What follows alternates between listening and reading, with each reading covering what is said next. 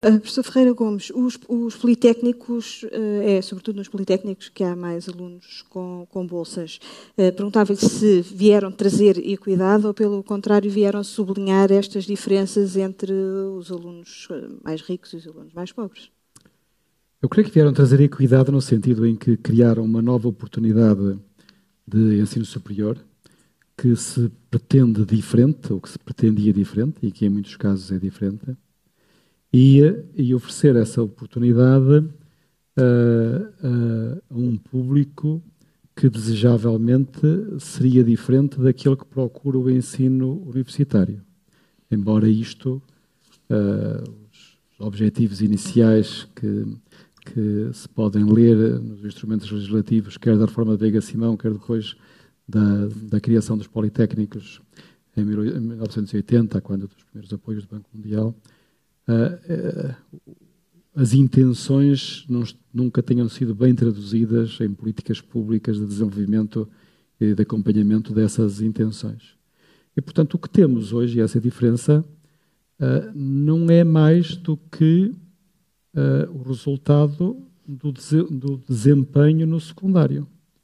Estamos a falar largamente no ensino universitário muito largamente das colocações por regime nacional, uh, por concurso nacional de acesso. No ensino politécnico é menos relevante, mas também é significativo em muitas áreas.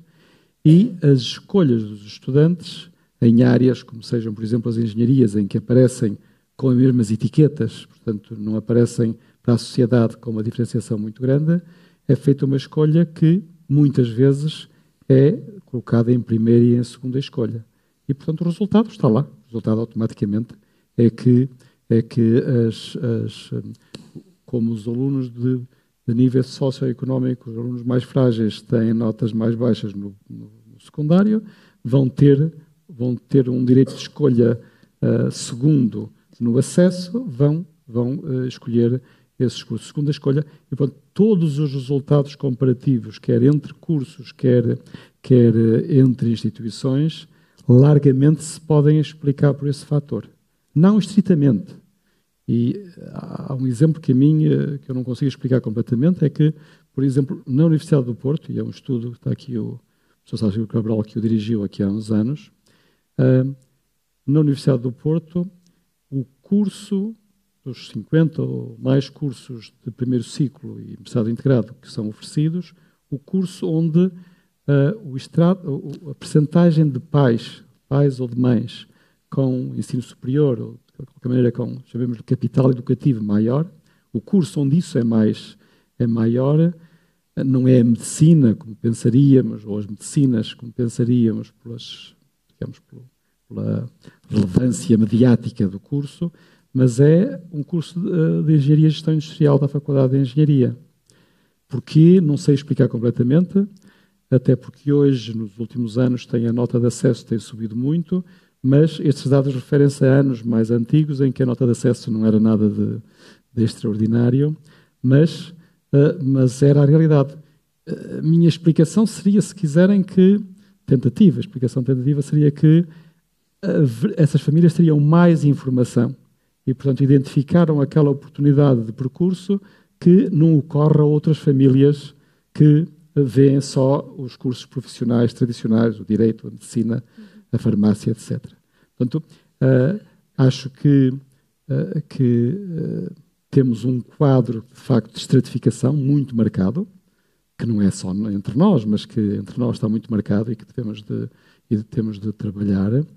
Creio que muito do esforço tem de ser feito no todo o percurso educativo até lá para que percamos muito menos jovens do que perdemos, do que perdemos hoje e que cada um seja levado realmente ao seu limite potencial.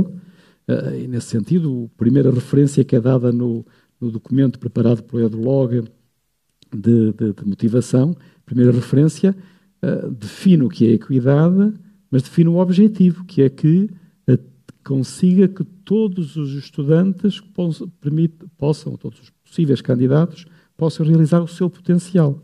Portanto, no acesso, creio que o que deveríamos procurar é cada jovem, estamos a falar do acesso de jovens, cada jovem que considera a hipótese de enfrentar o ensino superior que o deveria poder enf enfrentar em função do seu potencial.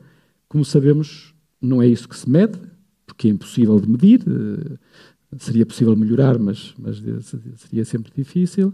E o que medimos é uma capacidade de responder a uma bateria de questões, sejam de informação direta, sejam presumidamente mais, mais, eh, mais de outro tipo, mas sempre muito uh, dependentes do treino e, portanto, da qualidade da escola onde o aluno frequentou, qualidade no sentido de o preparar para aquele objetivo.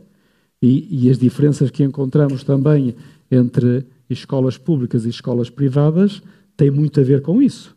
Provavelmente uh, os pais vão encomendar uma missão e a missão é realizada e esses jovens uh, vão ficar um pouco acima do seu potencial relativamente aos jovens que estão numa escola mais massificada, em que os professores têm menos motivação ou menos pressão para fazer esse treino, se quiserem. Não tem outra explicação para, para essa diferença, para além dos pequenos truques que por aí, por aí, corre, por aí correm, que conhecemos e que deveriam ser, ter sido evitados claro. já, ou pelo menos atenuados, atenuados já. Claro.